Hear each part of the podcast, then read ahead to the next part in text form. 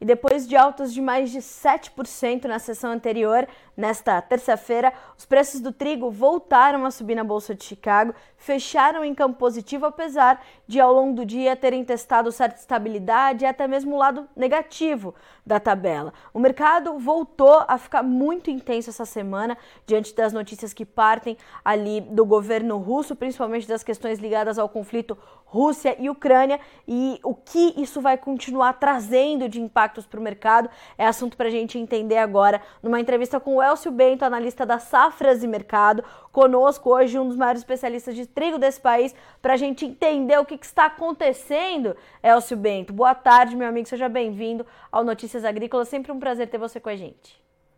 Boa tarde, Carla, prazer é todo meu conversar contigo e com todos que acompanham Notícias Agrícolas. E estamos tentando, todos estamos tentando entender o que está acontecendo né, no, no, mercado de trigo. E depois dessa explosão de preço de ontem, subiu demais, subiu 7% em Chicago, até se esperava na sessão de hoje uma acomodação. Como não acomodou, mostra um mercado que segue muito apreensivo, muito especulativo. O mercado já tinha precificado a ideia de que a Ucrânia teria um corredor de exportação para colocar os seus excedentes, que não são tão grandes quanto no passado, mas estariam disponíveis no mercado. A partir do momento que se coloca em xeque essa possibilidade de exportação, a gente tem um corredor de, de vendas liberado, saiu muito pouco trigo, é bem verdade. É, eu imagino, essa é uma percepção que eu tenho, que é, o interesse de compra na Ucrânia ele está restrito porque a gente tá, tem todo mundo colhendo e tem outras alternativas de trigo. Então, por que se arriscar numa região de guerra para você fazer, buscar é, carregamentos de navios de trigo nessa região, se tem outras alternativas, ainda com preços interessantes, porque a gente está com uma safra cheia. Então, por isso não tem saído muito trigo. E a conta que eu sempre tenho feito, cara, é o seguinte: o ano passado a Rússia tinha, ah, perdão, a Ucrânia tinha 24 milhões de toneladas de trigo para vender, conseguiu vender 19 antes de iniciar a safra, e é, as outras quatro ficaram repisadas e estão dentro do ano comercial atual. Só que essas quatro que sobraram no passado, é, somadas com o saldo que a gente tem, o potencial de exportação, o total de exportação que poderia sair da Ucrânia, daria um total de no máximo 14 milhões de toneladas. Um volume menor do que saiu ano passado. Então é pouco trigo e o mercado já tinha precificado essa ideia de a Ucrânia poderia colocar até esses 14 milhões de toneladas no mercado internacional e mesmo assim as cotações estavam é, com a tendência de recuperação. A partir do momento que a gente já não tem mais certeza, primeiro até de que vai ser cumprido esse corredor, desse, esse, esse, essa liberação desse corredor de exportação, que iria até o próximo dia 22 de novembro, e principalmente se vai ser renovado esse corredor, desse pouco trigo que já tem. E a partir do momento que aumentam as tensões na região do Mar Negro, também começa a se questionar como vai ser o plantio da próxima safra na Ucrânia que logo, logo começa. Agora, no final deste ano, entre outubro, novembro, dezembro, a gente está plantando trigo na Ucrânia. E a pergunta é se vai ter trigo dentro da Ucrânia. Por isso o mercado subiu bastante. Se a gente eh, contar no mês, Kansas, que é uma referência para nós, nós aqui internamente, no mês já subiu 40% e eh, em Chicago a alta de 30%. Então a gente tem um mercado bastante firme, eh, um mercado que pelos fundamentos a gente já teria essa tendência de preços recuperando, mas sem grande, sem grande potencial de força, até porque a Rússia vem com uma safra gigante.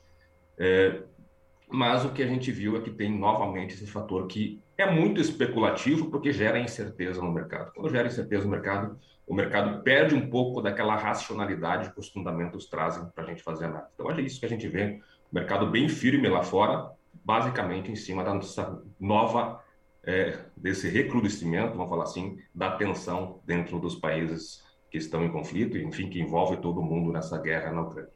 E Elcio, no início desse mês, a gente já tinha visto ali, uh, no, dia, no dia, inclusive no feriado aqui no Brasil, a gente já tinha visto o mercado explodir também, né? Fechou também com 7% de alta em Chicago, subiu nas outras bolsas, também refletindo eh, essas preocupações, inclusive eh, críticas do próprio Vladimir Putin a este corredor, dizendo que isso não ia ser realmente a salvação da lavoura, né?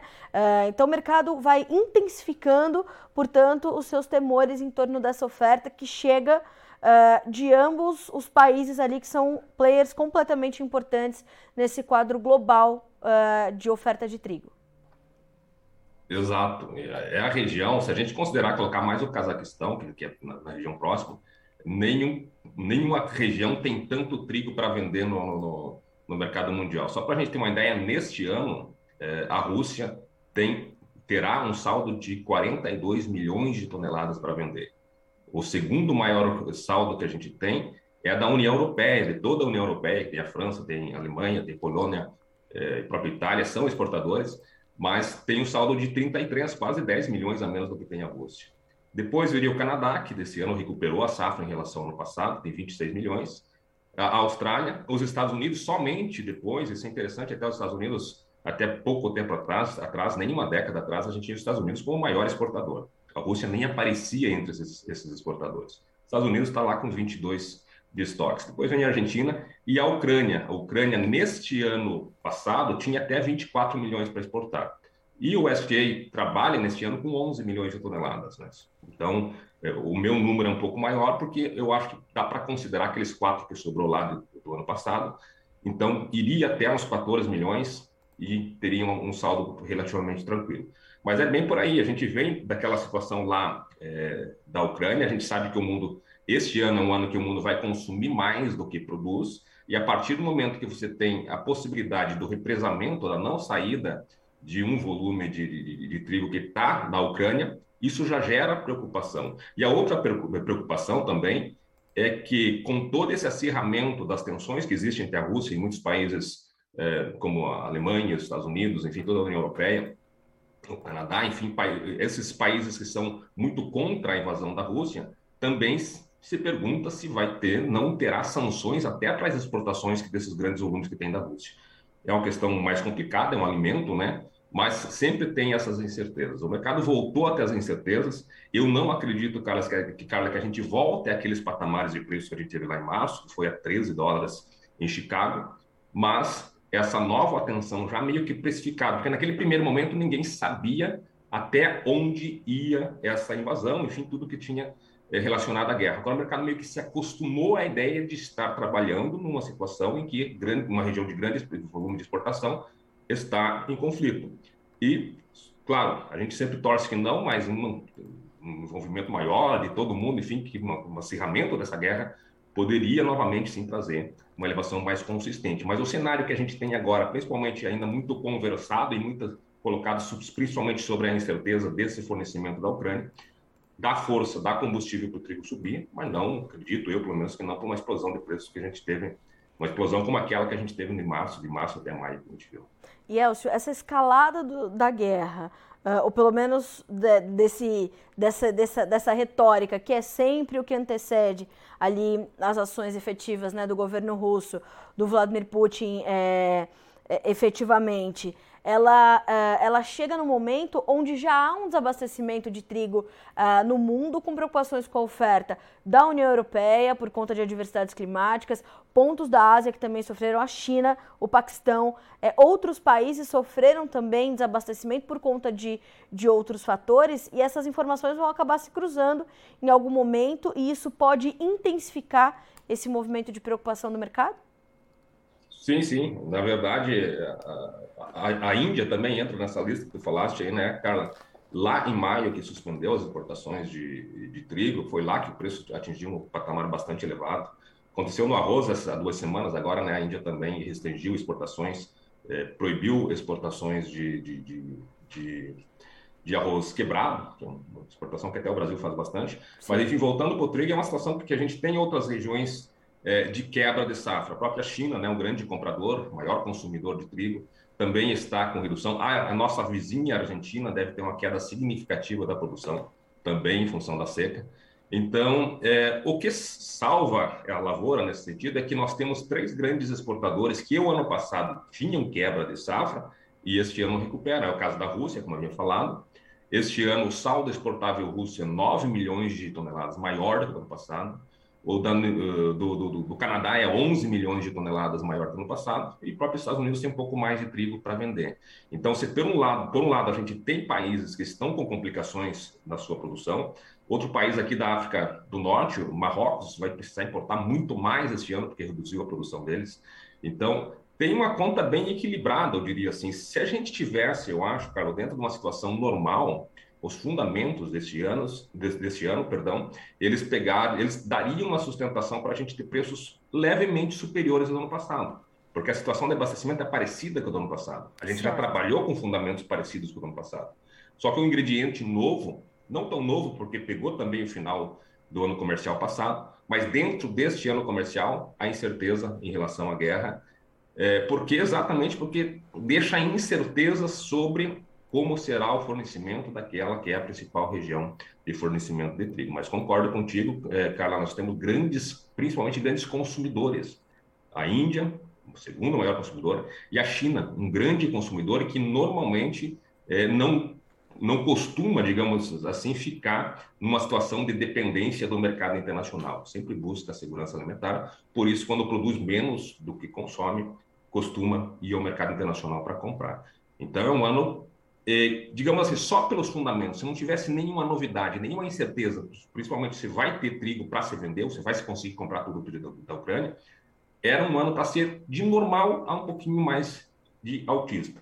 Mas como a gente tem essa situação complicada é, de mercado internacional, eu acho até que eu me equivoquei há pouco, a alta em Chicago é de 11% no mês e de 31% no ano. Em Kansas, de 17% em relação ao mês passado e de 40% no ano. Então, acho que eu devia falar no mês 40%, mas é essa tendência que a gente vê de recuperação de preço e de firmeza em cima de um fator específico que não é aquele fator fundamental, é um fator exógeno ao fundamento, mas que traz reflexos diretos sobre os fundamentos no momento em que se mexe num dos fatores desses fundamentos, que é a questão de exportação de fornecimento no mercado internacional.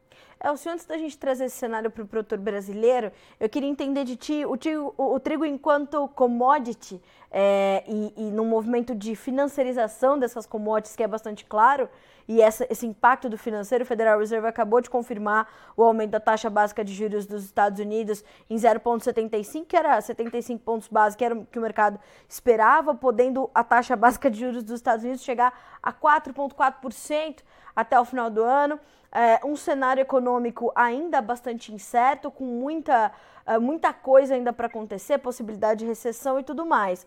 Como que esse macro cenário continua impactando no mercado financeiro, no mercado de trigo? Ou, por termos essa questão da guerra que pega diretamente nesse mercado, o impacto do financeiro acaba sendo talvez um pouco mais contido do que em outras commodities? Ele existe, talvez o trigo não seja uma, uma commodity tão é, de, de, tanto movimento especulativo, mas tem muito esse movimento. E eu diria que o primeiro fator que impediu ou que fez mudar o cenário, a gente tinha um cenário de alta, já só para trazer dentro do, do, movimento mais curto deste ano, os preços iam subindo, subindo, chegaram em maio para uma cotação super alta. E em junho a gente teve uma, duas, uma combinação de dois fatores. Um deles era que a safra mundial estava é, se aproximando, mas talvez até por essa aproximação da safra mundial, a gente teve um movimento financeiro muito grande de investidores vendendo contratos de trigo. Então, os, os, os, os fundos que estavam comprados começaram a se desfazer dessas posições, entrando vendido ou simplesmente realizando e indo para outro, outro investimento, enfim. Muitos foram para outros investimentos. E por que, que estavam indo para outros investimentos? Primeiro, porque eles tinham, tinham conseguido retirar muito dinheiro desse mercado pegaram, muitos entraram no mercado com uma cotação a 8, 9 dólares por bushel e foram realizar acima de 12 até 13 dólares por bushel. Então, imagina o, o ganho que eles tiveram.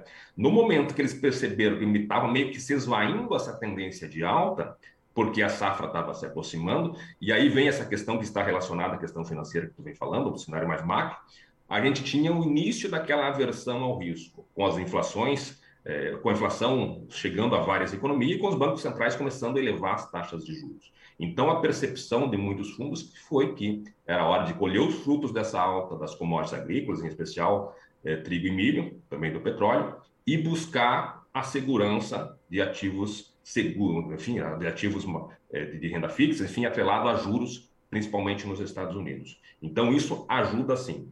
Neste momento, nesse, nessa atual situação agora, é, essa elevação da taxa de juros norte-americana ela poderia novamente trazer mais é, uma busca de é, segurança e, enfim, recebendo mais juros em cima de papéis que são de extrema segurança, não tem grande risco.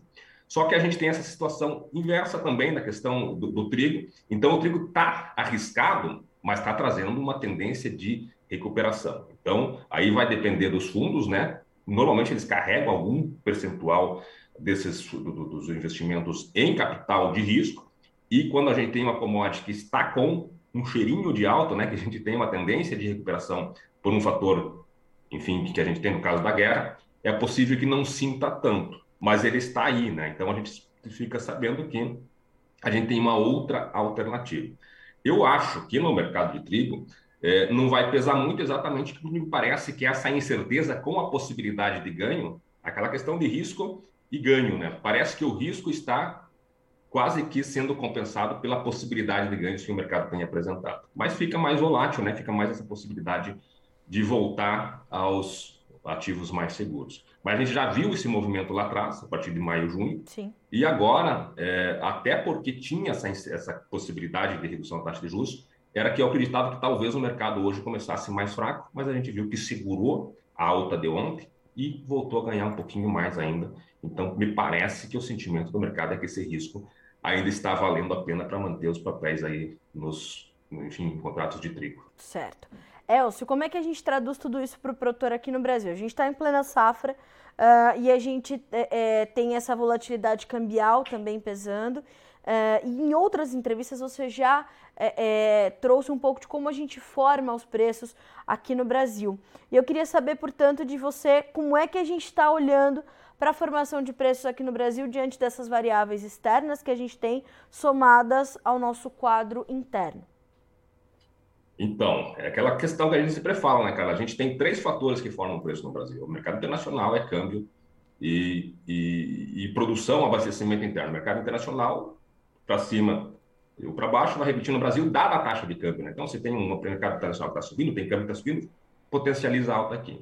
Que a gente está vendo neste momento, cara, e até a, a, o mercado é, no, no, último mês já caiu entre 8% e 10% aqui no Brasil, era que esse terceiro fator, o fator do abastecimento e da produção nacional, ele estava pesando mais neste momento em relação ao mercado internacional e o mercado, é, o mercado internacional e câmbio. Claro que o preço no Brasil vai sentir o preço do mercado internacional a partir do momento que o moinho for às compras e estando comprando, tendo que pagar mais no mercado internacional.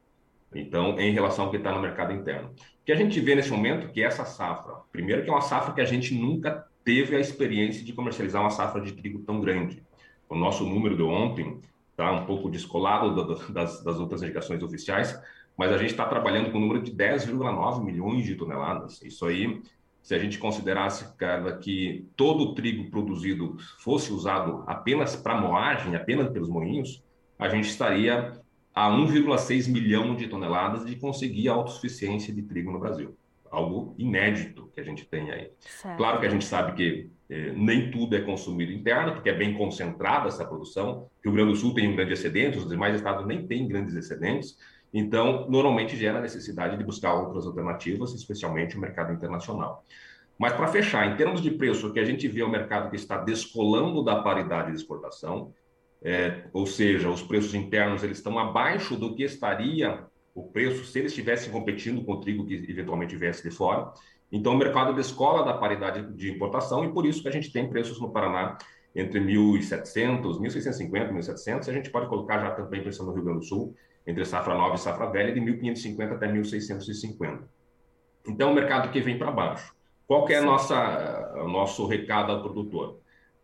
A gente tem essa situação internacional que vai amenizar o reflexo da queda que a gente teria aqui internamente. Tá. A gente tem a questão da eleição, que por enquanto o mercado vem aceitando bem até as, as ideias que a gente tem, que os principais eh, candidatos que vêm, eh, que estão na frente, não estão tão em desacordo com o que o mercado financeiro espera na condução até de política econômica. Então, o dólar está se mantendo com uma certa, um certo, um certo, vamos falar assim, comportado. Sim. A questão de juros no mercado internacional pode trazer o dólar para cima.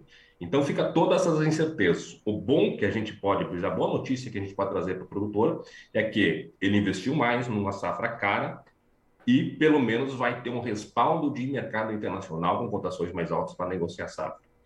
É, as margens devem ser mais curtas do que as excepcionais do ano passado, mas ainda é um cenário positivo, especialmente se mantiver essa produtividade e essa qualidade de trigo que se pronuncia para essa safra. O produtor vai estar produzindo mais trigo, a partir do momento que se produz mais trigo no mesmo hectare, ele reduz o custo unitário, vai ter mais trigo para vender na mesma, mesma é, área em que teve o custo. Então, é um cenário positivo, é um cenário que preocupa no sentido que há muito trigo para se comercializar e os preços vir para baixo. A boa notícia é que, se vierem para baixo até o ponto de mínimo, se começar a cair demais, abre, abre venda para o mercado internacional, e essas vendas para o mercado internacional ainda não são em preços, tão, em preços tão baixos assim, são preços até melhores que o ano passado. Então é um cenário positivo, Carla, principalmente porque vai ter isso, a gente depende de um fator que a gente costuma chamar no mercado agrícola do fator São Pedro. A gente vem com um clima que é excepcional no trigo, mas nada garante que a gente vai ter isso até o final do ano. Até agora tem dado tudo certo e a gente segue torcendo para que nada dê errado. Geada está quase já passado esse, esses, essa possibilidade de perda por geada. O grande risco agora é de tanto trigo que tem ainda para ser colhido, é de eventuais excessos de chuvas comprometerem especialmente a qualidade. Vamos torcer para que isso não aconteça e a gente está para colher a maior safra de trigo da história. Preços vão encolher, vão, vão esfriar, mas ainda serão preços que têm tudo mantido esse cenário de mercado internacional para serem é, interessantes em níveis de produtor. Era, era esse entendimento que eu queria ter. Apesar deles encolherem, eles remuneram adequadamente o produtor.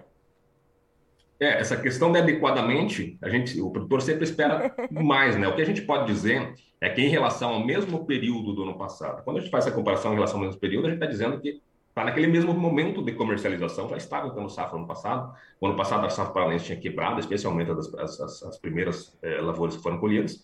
Mas se a gente comparar ao mesmo período do ano passado, os preços hoje são 13% superiores. É bem verdade que o custo de produção subiu mais que isso, né? Então, por isso que dá essa, essa, essa questão de, de encolhimento da margem. Normalmente, o que a gente vê, cara, é que o produtor de trigo, ele está, não que seja tão bom assim, mas a partir do momento que o produtor de trigo cobre seu custo variável, o custo operacional de fazer essa lavoura de trigo, o custo fixo da lavoura ele é diluído junto com o custo da lavoura de verão, especialmente a lavoura de soja. Então, o que a gente vai ter neste ano é mais uma vez o preço do trigo é, a venda, a receita do trigo se aproximando de cobrir o custo total, o que são raras as vezes que acontece, no ano passado isso aconteceu, mas ainda é uma situação favorável. Talvez não cubra todo o custo de produção, mas como esse custo, esse custo fixo da lavoura, ele vai ter, se, teria se plantasse ou não trigo, ele é diluído com a lavoura da soja, então vai com certeza cobrir o custo variável e vai ser interessante o plantio de trigo neste ano. Pelo menos essa é a percepção que a gente tem. A gente sempre sabe que as coisas podem mudar muito rápido no mercado é, internacional, no mercado de câmbio. Uma eventual queda do dólar mais acentuada prejudicaria essa situação, porque foi formada essa lavoura com custos com dólar alto. Mas uh, naquela questão da gente tirar o retrato do mercado, o retrato que a gente tem no mercado agora é um retrato de que os preços internacionais devem segurar uma possibilidade, ou assegurar até nessa possibilidade de vender para o mercado internacional se o mercado no, México começar a recuar muito, essa paridade de exportação abre a válvula de escape da exportação e impede que os preços venham mais, eh, a se achatar mais no Brasil, e principalmente a questão de ter uma safra cheia e de boa qualidade. Eu acho, eu acho que isso vai ser é, a grande diferença neste ano. É bem verdade que nós aqui no Brasil nunca comercializamos uma safra tão grande. Vamos ver qual, qual vai ser o comportamento do produtor nesse momento. Existe um risco muito grande é, do produtor começar a vender muito no momento da colheita e os preços vêm, vão despencar e vão para a paridade de exportação. Aquela ideia de escalonar a venda, claro que dentro da possibilidade de cada um, até dentro do fôlego financeiro para isso, é uma ideia sempre melhor para não sobre-ofertar o mercado. A gente vai ter um momento agora que vai desse mês de setembro até janeiro do ano que vem de sobre-oferta no mercado. Colheita no Brasil, de colheita na Argentina, então vai ter disponibilidade de trigo. Conseguir escalonar a venda nesse período é garantido que vai ter mais trigo para comercializar, para comercializar durante a entre safra, que ao que tudo indica vai ser terá, né, momentos mais interessantes, porque aquela ideia são fatores, três fatores que pressionam as cotações.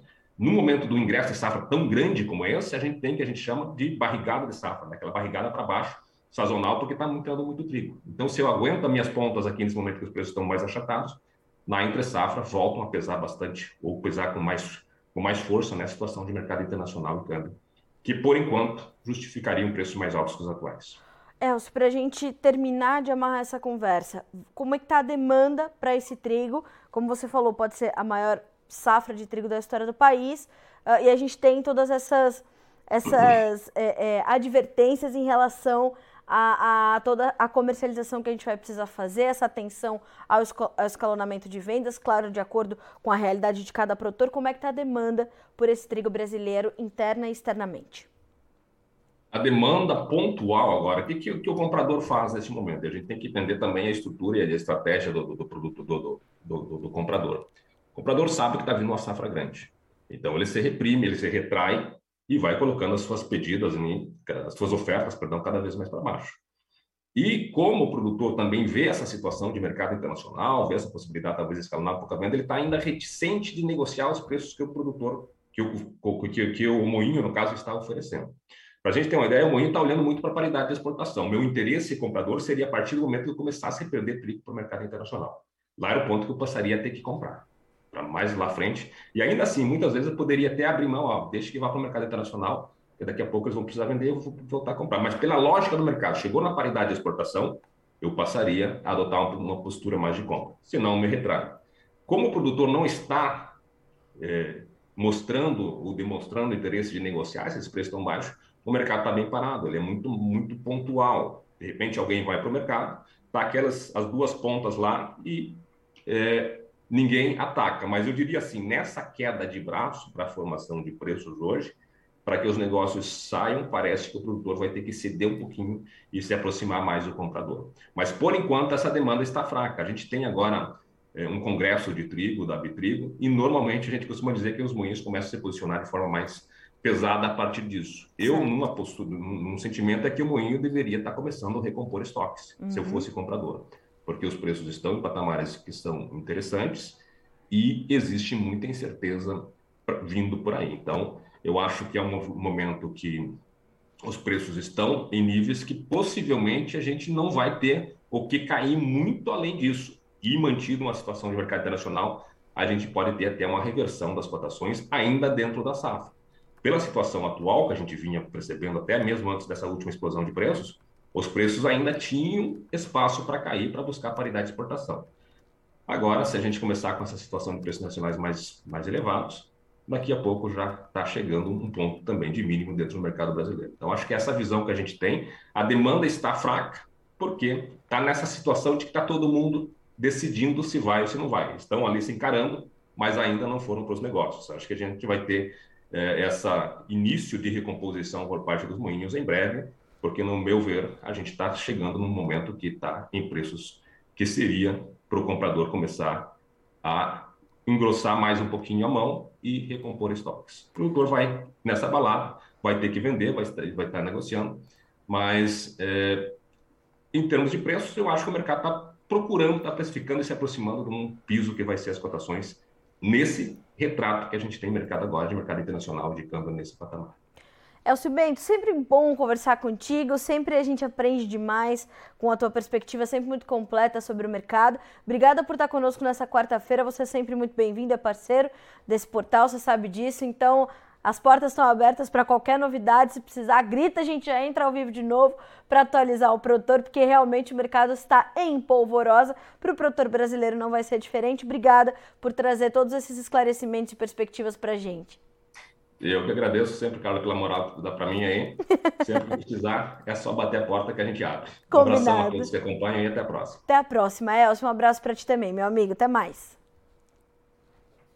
Elcio Bento, senhoras e senhores, sempre uma aula, né, quando a gente entrevista o Elcio, e realmente a gente tem aí informações bastante importantes. Eu acho que o, o resumo dessa, dessa entrevista é a seguinte: a gente tem um mercado internacional altamente especulativo, volta a ficar altamente especulativo. Essas altas fortes e o suporte que o mercado tem agora, é, diante dos fundamentos das notícias que recebe, vai ser importante para amenizar a pressão que nós poderíamos ter internamente e, e deveremos ter, né, naturalmente, na formação dos nossos preços no mercado interno, porque devemos colher a maior safra de trigo da história do país. Então, nós já teríamos uma pressão com a chegada dessa nova oferta, mas que vai vai ser, na formação de preço, mitigada por essas altas que se registram nas bolsas internacionais. A gente, claro, tem um fator câmbio que traz certa volatilidade, as margens serão é, menores do que as do ano passado, que foram muito altas por conta de todo aquele estouro uh, da boiada das commodities, né? A gente viu as commodities testarem patamares muito elevados e o mercado de trigo volta a ter esse esse fôlego a mais, essa faísca por conta dessa questão da guerra Rússia e Ucrânia. Então, o Elcio alerta para uma necessidade de planejamento comercial, escalonamento de vendas, claro, sempre o produtor respeitando os seus negócios, a sua gestão e a sua forma de, de tocar os seus, né, o, seu comércio, isso é completamente importante, essa, essa personalização da comercialização, contanto que ela seja feita, empregada e efetivada, e também essa pontuação sobre a demanda, né? A demanda poderia estar um pouquinho mais aquecida e tende a se aquecer, porque teoricamente os compradores estão ali tomando as suas decisões para vir, é, então, de fato ao mercado e efetivar esses negócios, já que é, os preços tendem a ficar um pouquinho mais elevados aí mais adiante na perspectiva de Elcio Bento. Vamos ver como é que ficaram os preços dos grãos na, negociados na Bolsa de Chicago. O mercado já fechou por lá, como eu adiantei aqui, nós tivemos o anúncio da, do Federal Reserve trazendo o aumento da taxa básica de juros nos Estados Unidos em 75 pontos base, ou seja, 0,75. Uh, ah, e vamos então para um intervalo de 3 a 3,25%, devendo ter outro, outro aumento das taxas de juros ainda esse ano, podendo elevar a taxa até a 4,4% até o final deste ano de 2022, uma tentativa do Banco Central norte-americano de conter a inflação. Mais uma tentativa, né?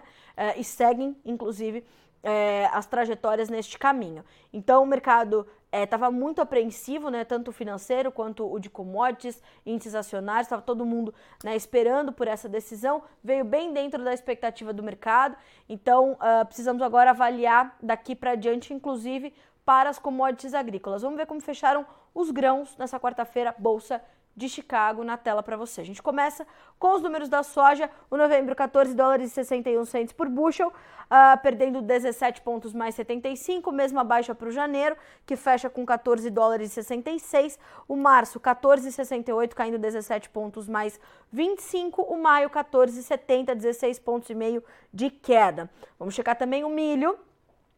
Dezembro 6,85, março 6 dólares e 90, maio 6 dólares e 91, julho 6 dólares e 85, uh, ah, baixas que variaram de 5,5 a 6 pontos mais 25. E finalmente as cotações do trigo em Chicago que voltaram a subir, apesar de testarem o lado negativo da tabela para fechar no dezembro com 9 dólares mais 1 cento por bushel, 7 pontos mais 25, março 9 dólares e 13, 6 pontos e meio de alta, maio 9 dólares e 19 com 4 pontos mais 25 de ganho, o julho fecha a 9 dólares e 8, 3 pontos e meio de avanço nesta quarta, 21 de setembro de 2022. Senhoras e senhores, a gente fica por aqui com esse boletim, mas a nossa programação continua para que vocês sejam sempre os produtores rurais mais bem informados do Brasil. Já já, Alexander Horta assume essa bancada para falar com Vladimir Brandalize e te trazer o fechamento do mercado da soja neste 21 de setembro. Fechado? Notícias Agrícolas 25 anos ao lado do produtor rural. Participe das nossas mídias sociais no Facebook Notícias Agrícolas, no Instagram, arroba Notícias Agrícolas e em nosso Twitter, arroba Notiagre. E para assistir todos os nossos vídeos, se inscreva no YouTube e na Twitch Notícias Agrícolas Oficial.